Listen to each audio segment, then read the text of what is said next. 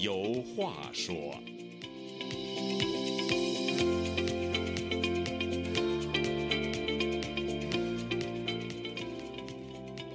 听众朋友，大家好，欢迎您再次来到《周家有话说》这个栏目，我是主持人家园。民国才女林徽因曾经说过：“爱情就像攥在手里的沙子，攥得越紧，流失得越快。”林徽因的这个比喻很形象，也很贴切。其实，不只是爱情，人与人、国与国，以及政府对社会管理的方方面面，都适用于这个比喻。最近，《纽约时报》有篇文章，讲述习近平如何利用所谓国家安全强化控制、巩固权力。文章提到，过去十年里，习近平一直全方位地扩大所谓国家安全的定义，将国家机器变成一个强大的堡垒，来保护自己作为毛泽东和邓小平之后最强大领导人的地位。文章还提到，对习近平来说，维护国家安全是一场人民战争。不仅要靠军人，还要有小学教师和社会工作人员的参与。在每年的全民国家安全教育日，老师给孩子们讲授有关食物投毒以及纵火、间谍和恐怖活动的危险。国家安全部门还公布了公民举报维护国家安全行为的奖励办法。其实，国家安全是每个政府都应该关注并加以保障的职责，但是。如果把社会运作的方方面面都与国家安全和巩固权力挂钩，最后的结果恐怕是国家会越来越不安全，社会也越来越不稳定，进而带来的后果就是权力越来越受到威胁。在这次的“周家有话说”栏目里啊，我和周孝正教授就来聊聊国家安全、权力巩固以及社会稳定之间的逻辑关系。周教授。提到国家安全，人们自然而然的首先会联想到遭到别国的侵略，比如现在的乌克兰。不过呢，在我看来啊，国家安全还应该包括这个国家的老百姓有没有安全感。您的看法呢？对，一说安全，我就想起来五十多年以前林彪事件。嗯，当时林彪呢作为二把手，他叫做毛主席的亲密战友和可靠接班人，他已经写到九大党章里头了。嗯。当时林彪有个讲话，我们当时是都是学生，哎，传达我印象很深。林彪有个讲话，大体的意思呢就是谈政变。他说什么叫权？权就是镇压之权，我记得很清楚，镇压之权。所以我就想起来一解放叫镇反，肃反，完了是三反五反，完了大跃进文革。哎，他就讲了，他专门讲，后来把这这篇文章呢叫《林彪谈政变经》，就是政变。政变就是夺权，嗯，当然就说嘛，这个权力就是镇压之权，镇压就是杀人。那么杀人有死刑啊，但死刑你得一审、二审、三审，你得举证、质证、认证，哎，你得一审呢，你还得报，往上报，报到最高人民法院核准，嗯，宣布你死刑，是吧？但是呢，现在这死刑呢，是从一九九八年开始，中国已经加入了联合国关于保护公民政治权利的公约，嗯，A 公约。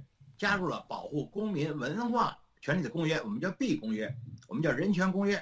嗯，中国政府在九八年已经签了，但是后来就没有批准，所以到现在都已经二十多年了。人民大不大会没有批准，没有批准叫国际法，国际法它在国内就不适用。嗯，那我当时我就想这事儿，说你说什么叫权？用老百姓的话，权就是说了算，因为每个人都可以说，但是你说了不算，说了算就是权。嗯这是老百姓的一个非常朴素的解释。嗯，说什么叫安全？安全有分成个人的安全，还有分成集体的安全，还有分成所谓政党的安全。嗯，所谓的现在就说国家安全，其实国家安全这概念是非常混淆的。什么叫国家安全？比如说有人说，哎，叫做打江山坐江山。有人就说过，江山一直就有，哎，跟你这个谁掌权没有关系。说到这个江山呢，我想插一句。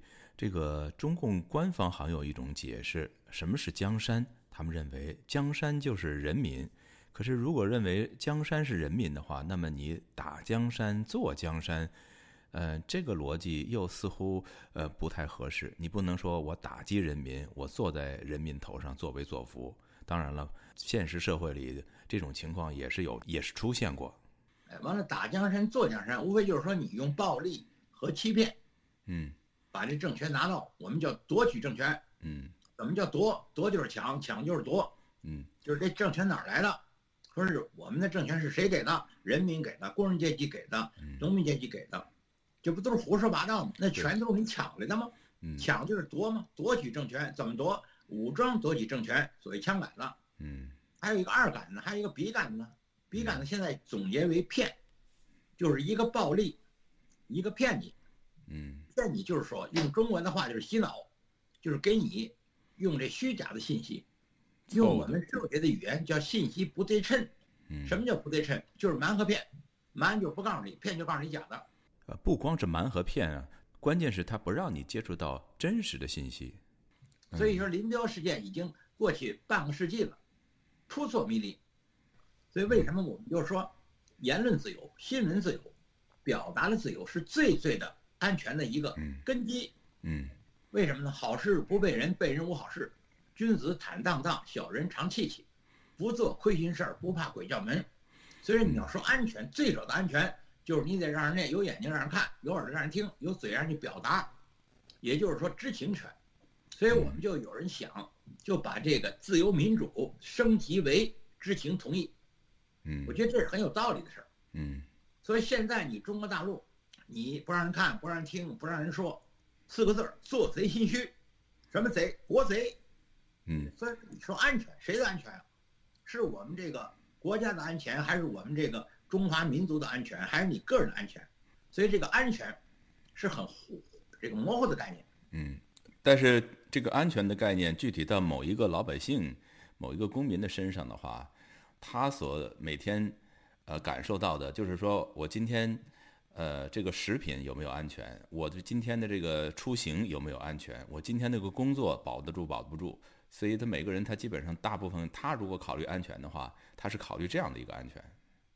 对你说的安全就是非常基本的安全。哎首先，生存权，嗯哎，生命权、发展权。比如说食品，人得吃，嗯食品安全成了大问题。奶里头给你放上三聚氰胺，还有呼吸，嗯呼吸也没有安全了。为什么？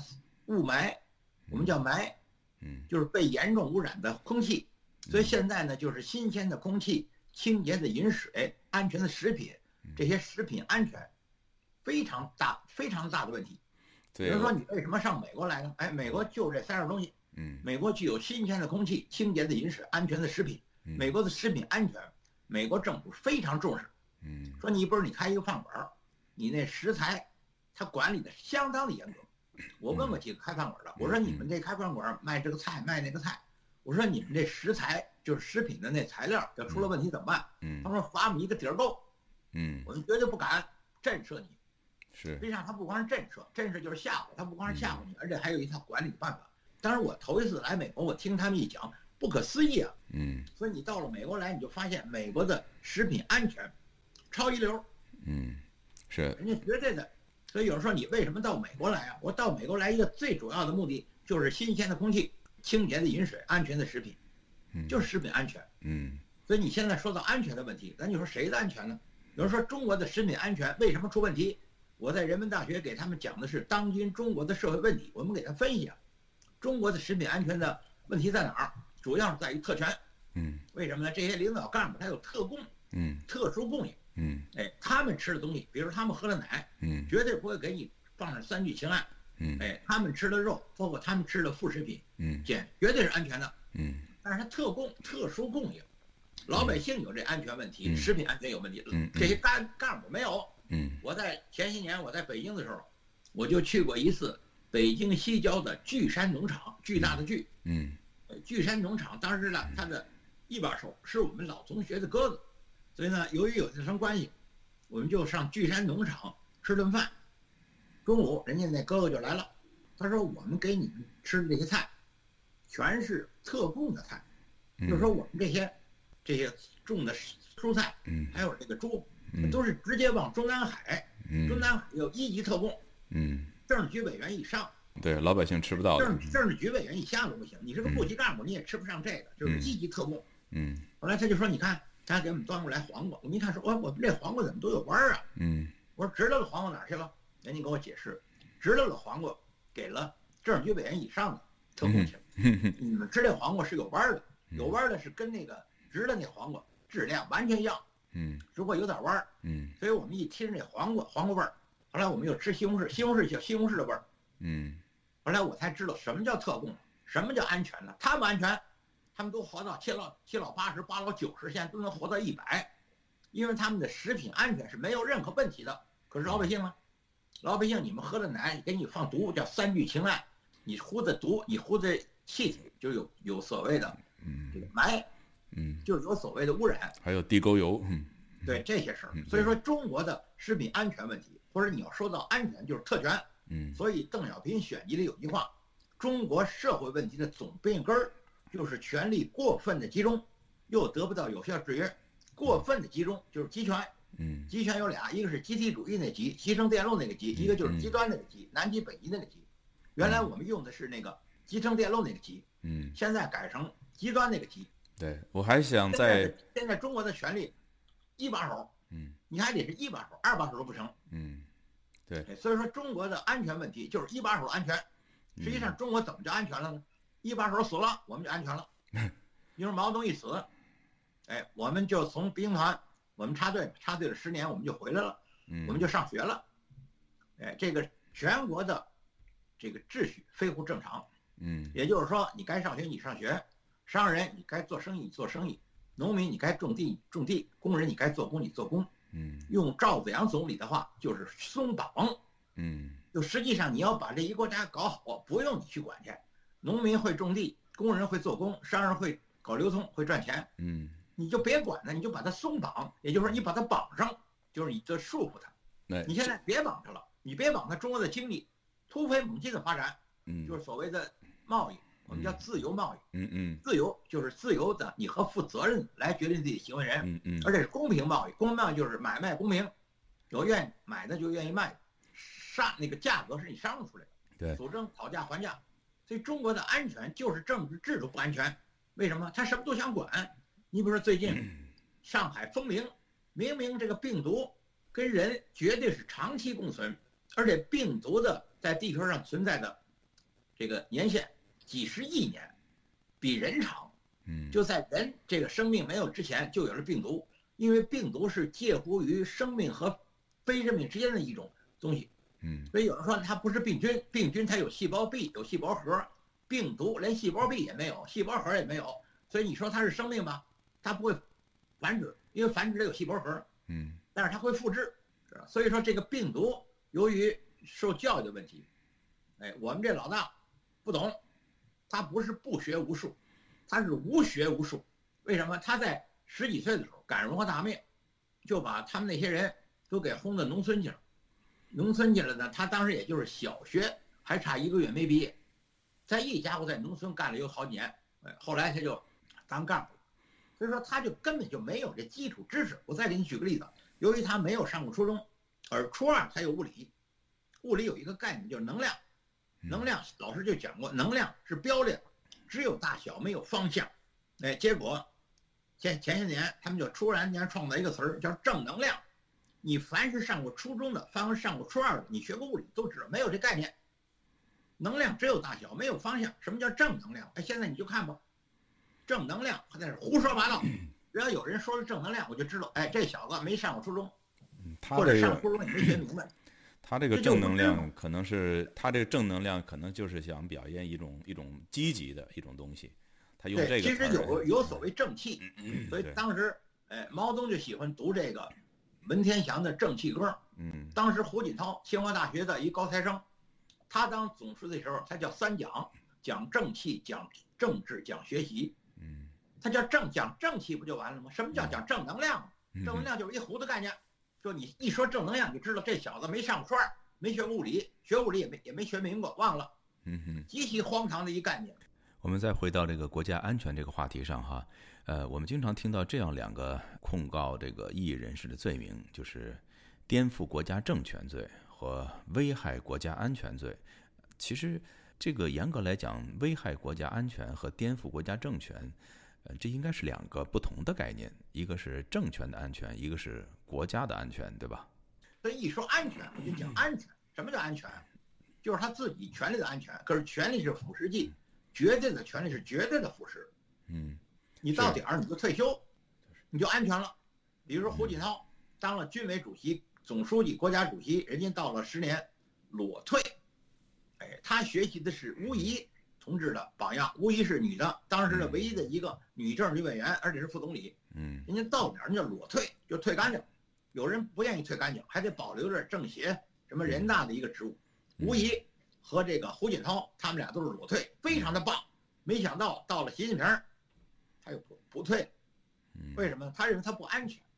嗯，你退按按照党的纪律，按照党的规矩，你到点儿你退休，你就有安全了。为什么？制度保证你安全。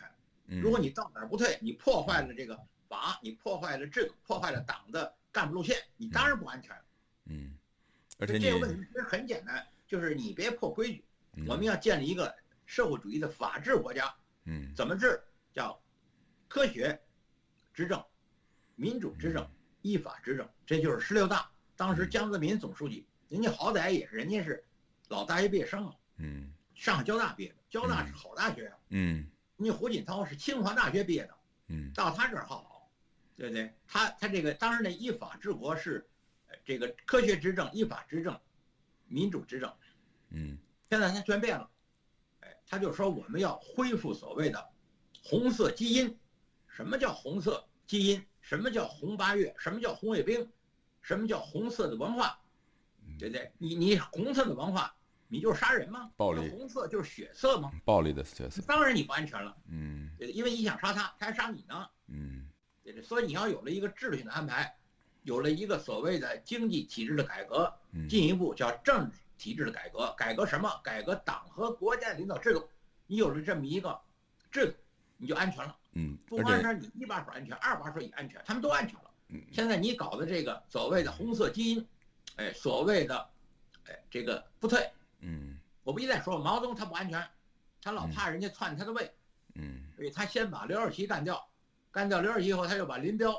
树为他的接班人，写到党章里头了。没想到不到一年，林彪就想跑，没跑了。所以林彪这种这种干部，包括周恩来，周恩来是三把手。你说这些高级的干部，一把手、二把手、三把手，他们有什么安全？他们不知道哪天底下就翻你，或者上面就揍你。嗯。所以我就想，你要说的安全，那就是制度性安排，就是你得有一个自由民主的这么一个制度，或者叫宪政、宪法的宪。嗯嗯。或者叫知情同意。你让大伙儿都知情，而且同意，你就安全。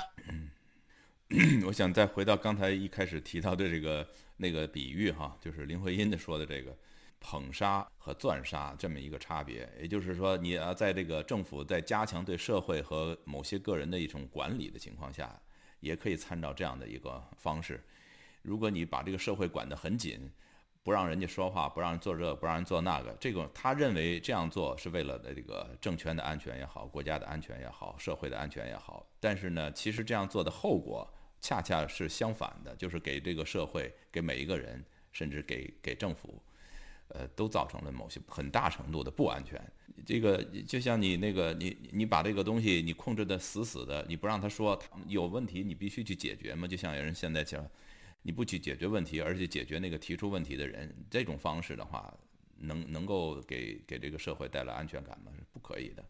这个一个国家也好，或者是国与国也好，甚至是大陆和台湾这个关系，其实都可以参照这样的一个呃模式，是不是？对，当时我的姥姥活了一百零三，我的母亲活了一百零二，他们这些老人就跟我们说，中国有有这么一句话，叫“祸从口出，病从口入”。比如现在都想戴口罩，为什么呢？他怕得流行病、传染病，嗯，所以叫病从口入，包括吃，你吃了脏东西，你就所谓闹肚子，嗯，还有祸从口出，这就是中国的一句话，嗯，叫做莫谈国事，嗯，你别说，所以现在在中国大陆，你不是老说吗？你就是有麻烦，嗯，所以中国大陆现在就剩下两个，一个就是圣雄甘地那句话，非暴力不合作，嗯，用现在中国的时髦的话就是躺平，嗯。还有第二句话就是润，润就是走，三十六计走为上，哎，你惹不起还躲不起吗？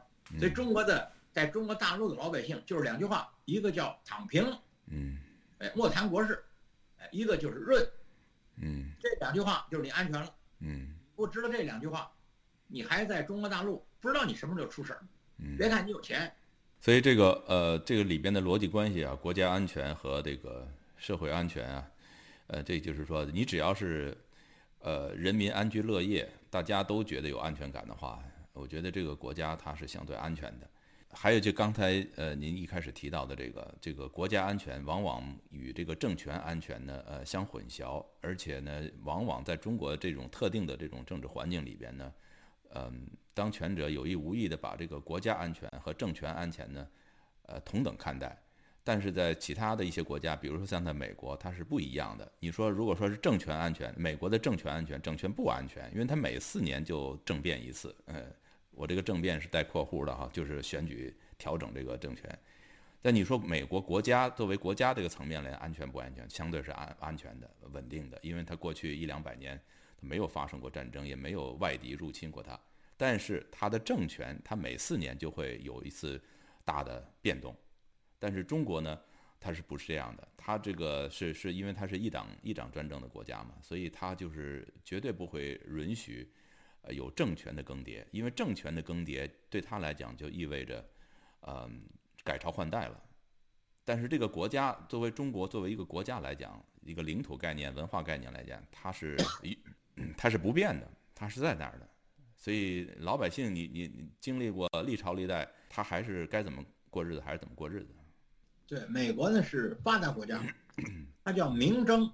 嗯，我们中国是个半中国家，我们叫暗斗，俗称明争暗斗。明争可以，你比如说美国总统四年选一回，嗯，哎，你要想选上总统，你就得去竞选去，嗯，明着说你的政见，是吧？你的历史，嗯，中国的这个高官。金满箱，银满箱，转眼乞丐人皆报。嗯，对对，是这么一个一个事儿。所以说，中国没有人有安全。嗯，你就说习近平有安全吗？他得连任，他不连任。他这么抓权，呃，他这样加强安全，其实从一个呃折射的这个面来讲，就是反正了，他就是不感觉到安全嘛。这个他绝对不感觉安全，他也跟毛泽东一样，就高处不胜寒。嗯，哎，他一天去，我估计也得担惊受怕，因为他不知道哪儿来的人就把他干掉。就相当于林彪说说林彪搞了个五七一工程纪要，嗯，那就是政变，所以林彪那政变精，但是他还他儿子搞这五七一工程纪要还没搞之前，嗯，林彪那报告在中国传达的很广，当时我们都作为学生都学过，嗯，就林彪的政变精，嗯，知道吧？所以说你说他们这些高官有什么安全呢？包括现在你就可以想象出来，习近平没有任何安全，是他比这死抓起来不放，嗯，他他一旦。失误或者一旦倒霉了，你就不知道哪天就把他抓起来了，而且就把他给干掉了。嗯，你就像薄熙来，曾经是重庆市的书记，嗯，在重庆唱红打黑，突然间，人家温家宝总理，嗯，在记者招待会上讲，就薄熙来啊，就这讲话完了，薄熙来就很快就就失势了。嗯，你想他当然他还不是一把手，他毕竟是重庆市委书记，中共中央政治局的委员，对不对？说完就完。嗯。包括那孙政才也是一样，周永康，周永康，包括中国人民解放军总政治部，总政治部是管解放军干部的，嗯，叫做部长，嗯，对，叫张扬上。将，在家里就自杀了，嗯，你想想，所以这帮家伙绝对没有安全，嗯，所以你现在说安全，你得说谁的安全？最好的办法宪政，嗯，就是你有规矩，就跟美国一样，你们竞选可以四年咱们一回，嗯，你们明争可以，但是你不要暗斗，嗯。其实美国当然也有一定的暗斗，比中国大陆好得多。嗯，中国的暗斗你根本就不知道，这中国就是一个黑箱操作。嗯，在中国不管你当官你还是当老百姓，嗯，哎，你比如像我们学校有个雷洋，嗯，平白无故就在我们家那个附近，嗯，就给打死了。是，哎，打死的责任人之一就是北京市的公安局长叫王小红，现在他是公安部的部长。嗯，他牵扯的这案子，你能查吗？对啊，他现在就公安部的部长。嗯，就是现在呢，有些老干部，我听他们说。就希望王小红退休，还有一个就主管宣传的这个王沪宁退休，就说说而已。我们在网上，我们在手机上能看见，嗯，也就如此而已。嗯，人家退不退休，你怎么能知道啊？对，所以中国这些官儿和老百姓，中国的官儿和中国的老百姓，通通没有安全。嗯，要想有安全，积极的、稳妥的进行政治体制改革，改革什么？改革党和国家的领导制度。嗯。当这个国家的人民有了权利以后，这个国家就相对安全多了。